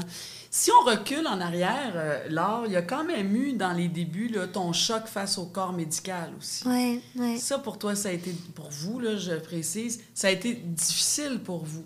ouais, Parce que leur job, c'est de trouver ce qui marche pas. exact. C'est vrai que c'est leur travail, hein, comprendre ce qui fonctionne pas. Et ça, pour toi, ça t'a heurté beaucoup. Hein? Oui, énormément. J'essaie de, de garder un regard positif sur, euh, sur même si je, voyais les courbes aussi. Puis je- justement, quand je, je la comparais, ce que j'aurais pas dû faire, j'arrivais à l'hôpital, c'était toujours OK, ça, ça va pas, ça, ça va pas, ça, ça va pas. Puis c'était. Fait que mon, mon regard sur, sur, sur Alfie, qui Toi, t'avais si plein d'affaires positives à dire. Ouais. Puis eux autres faisaient juste comme défaire ça à quelque part. Puis ça, ça, ça venait vraiment m'écraser. Puis je sais que c'est leur métier. Puis c'est- puis moi, je veux juste en profiter pour saluer tous les, toutes les personnes qui travaillent dans le Mm. milieu médical avec, avec les personnes qui ont des besoins particuliers dans les écoles aussi. immense. Ils donnent tellement. Puis en ce moment, le système les reconnaît pas. Il y a un manque de valorisation. Alors que pour moi, là, c'est il y a beaucoup de d'héros puis de- d'héroïnes là-dedans qui mettent beaucoup de cœur. Puis, puis moi, je- je- j'espère qu'un jour, on va on va reconnaître ça parce que c'est- c'est c'est- c'est plus qu'un service essentiel puis en tout cas bref Oui. c'est- ça c'est un autre sujet mais mais donc c'est ça et, ça c'est quelque chose que je souhaiterais dans, dans le système dans cette attention là qu'on essaie de, de, de mettre davantage en, en- en lumière dans le système de santé oui il faut être conscient de tout ce qu'il y a à améliorer mais il faut aussi voir ce qui va bien parce que c'est en, en cultivant, en nourrissant les, les forces, selon moi, des, Oui. des, des, des- personnes qui sont différentes, qui ont des parcours, qui ont des chemins différents, que Il y a là, beaucoup on... de parents qui disent ça. Ouais. Reconnaître le bon, les, les succès, ce qu'on réussit à faire, ce qu'on, ce qu'on, les buts qu'on se donne, les objectifs qu'on réussit à atteindre aussi. hein. Avec ce que euh, Alphée a vécu et vit, ce syndrome-là, ben voici. Oui, il y a des étiquettes, que ça tombe dans des catégories, mais je pense qu'en même temps, c'est normal. Mais ça prend des gens comme toi, comme moi, pour faire, oui, oui, il y a ça, là, mais ça, ça fait que c'est des personnes exceptionnelles aussi. Mais tu sais, dans Hein? déficience intellectuelle, il y a le mot déficience. Le- C'est comme si, alors que oui, Alphée a des défis cognitifs, c'est bien évident, mais elle, est- elle est tellement plus que, que, que ça. Puis moi, mon problème, c'est que quand on met des étiquettes comme ça, c'est comme si là, c'était plus la personne, c'était c'était l'étiquette. Puis, puis, je veux dire, d'un point de vue, tu sais, je dirais, de l'émotionnel, de l'imaginaire, Alphée est, est comme supérieur à plein d'autres gens, mais de dire, c'est comme c'est encore là l'idée de comparer, de juger, puis tu sais, c'est c'est peut-être ça que Alphée m'a apporté de, de plus important, c'est-à-dire d'arrêter de juger en général. On est tellement dans une société qui juge, qui évalue, qui étiquette, qui met dans des boîtes ici et là. Puis moi, je pense que de manière générale, on serait dans un monde où les gens seraient beaucoup plus heureux si on laissait faire toutes ces, ces, ces, ces étiquettes-là qui souvent poussent à... à, à une- à- Nivelé par le bas. Oui, ben en fait, à une vision de, de, de, de, de, Moi, je pense que ça pousse à des problèmes de santé mentale parce qu'on se met de la pression pour être ceci, pour être cela. Puis après ça, les parents, leurs enfants, c'est comme qu'ils veulent se réaliser à travers leurs enfants ou autre. Mais est-ce qu'on peut juste accepter que dans le fond, on est tous handicapés à notre manière, puis on est tous déficients intellectuels à notre manière? Oui. Moi, mettez-moi avec un, un, un, un, un- un- un docteur en, en physique quantique, là, je veux dire, je vais rien comprendre à, à ce qu'il me dit, mais j'ai, d'autres forces, il y a d'autres choses que, que, que, que, que je comprends. Tout dépend C'est dans que des quel étiquettes, milieu c'est des est. limitations. À partir du moment où il y a, il y a une étiquette, ça crée des limitations. Alors que chacun a ses forces, chacun a ses capacités. Peu importe notre réalité de vie, dans chaque difficulté ou différence, il y a des grandes forces, il y a des grandes capacités aussi. C'est, c'est hein. que je pense que ces étiquettes-là finissent par être des prisons Ouais. pour les gens qui les portent. Tu parlais tout à l'heure, euh, lors de, de, de, de après, de, de comment ça va se passer. euh, Qu'est-ce que tu trouves comme solution? Qu'est-ce que tu as trouvé comme solution? Parce que tu es dans ces recherches-là continuellement. En fait, tu es aussi toujours préoccupé. Tu as comme une vigilance qui doit toujours être là parce que ta fille a des besoins. Ça doit être épuisant. Oui, ben c'est sûr que ça prend, ça prend, ça prend du jus.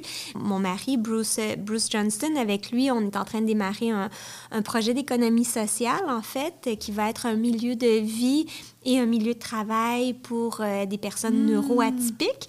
On a acheté une grande terre à, à Fredericksburg, dans les, dans les cantons de l'Est, une, une grande terre où il y a beaucoup de forêts biodiversifiées qu'on va mettre sous, sous, sous, sous, sous conservation. On va faire des jardins bio. Et puis aussi, ben, cultiver la, la forêt de manière, euh, de manière écologique, là où il y a des monocultures de, Ouais, de, ouais, oui. de, de, de, de On va changer ça un peu, et, euh. C'est ça, puis on va essayer de, de, valoriser tout ça. Puis elle le fait depuis qu'elle est toute petite, qu'elle dit qu'elle veut être fermière. Alors, on, on, va lui permettre à elle, puis à d'autres personnes qui ont envie de vivre proche de la nature, puis de se connecter à la nature, parce qu'on sait que la nature fait du bien à tout le monde. Hein? Qu'on ait des défis ou pas, de pouvoir faire des bains de forêt, de du pouvoir... Verre, on en a besoin dans nos yeux. Oui, ouais, de pouvoir jardiner, de pouvoir se mettre les mains dans la terre, puis tu ce sera vraiment un lieu, pas juste pour des personnes qui ont l'étiquette déficience intellectuelle que j'aime pas, mais pour des, des, gens qui peuvent, je sais pas moi, à un moment donné, besoin d'avoir plus de lenteur parce qu'ils vivent un, un, épisode dépressif ou parce qu'ils ont eu un ACV, puis là, la vie va trop vite autour d'eux. Mais l'idée, c'est de vraiment créer un espace où on va créer des liens entre les humains puis avec la nature.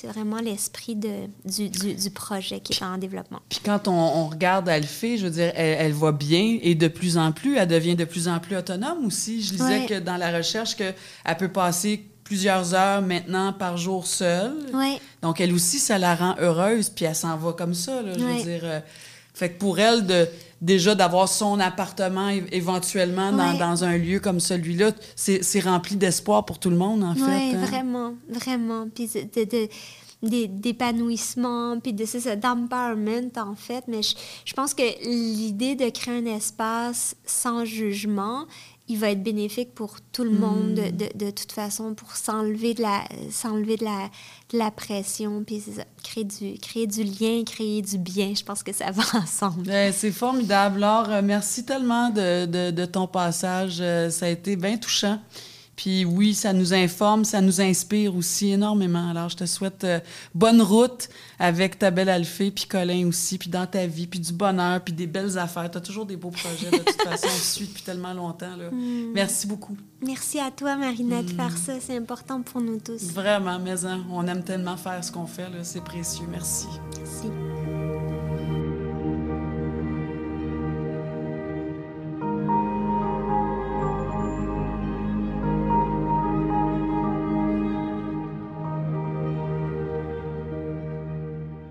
C'est déjà tout pour ce sixième épisode. Merci à mes invités d'aujourd'hui, Jean-Nicolas Véraud, Marilyn Picard, Laure Varidel, de nous avoir, hein, on est chanceux, ouvert les tiroirs euh, très intimes de vos vies avec autant d'authenticité et de sincérité. J'aime toujours vous rappeler que si à l'écoute de ces témoignages-là aujourd'hui, vous vous reconnaissez, vous avez besoin d'aide, euh, des outils, de l'écoute, de l'écoute, je pense que c'est une des choses les plus importantes, contactez Info Aidant au 1855 852 7784. Allez euh, faire un tour sur le site de l'appui.org aussi. Il y a beaucoup d'informations. Il y a des conseils qui vous attendent et ça souligne et ça met en relief tous les services qui existent au Québec pour les proches aidants. Le but, évidemment, c'est de briser le silence et le sentiment de solitude et d'isolement que peut vivre souvent un parent ou un proche aidant. Alors, merci d'avoir été des nôtres. Marina qui vous dit prenez soin de vous et à très bientôt.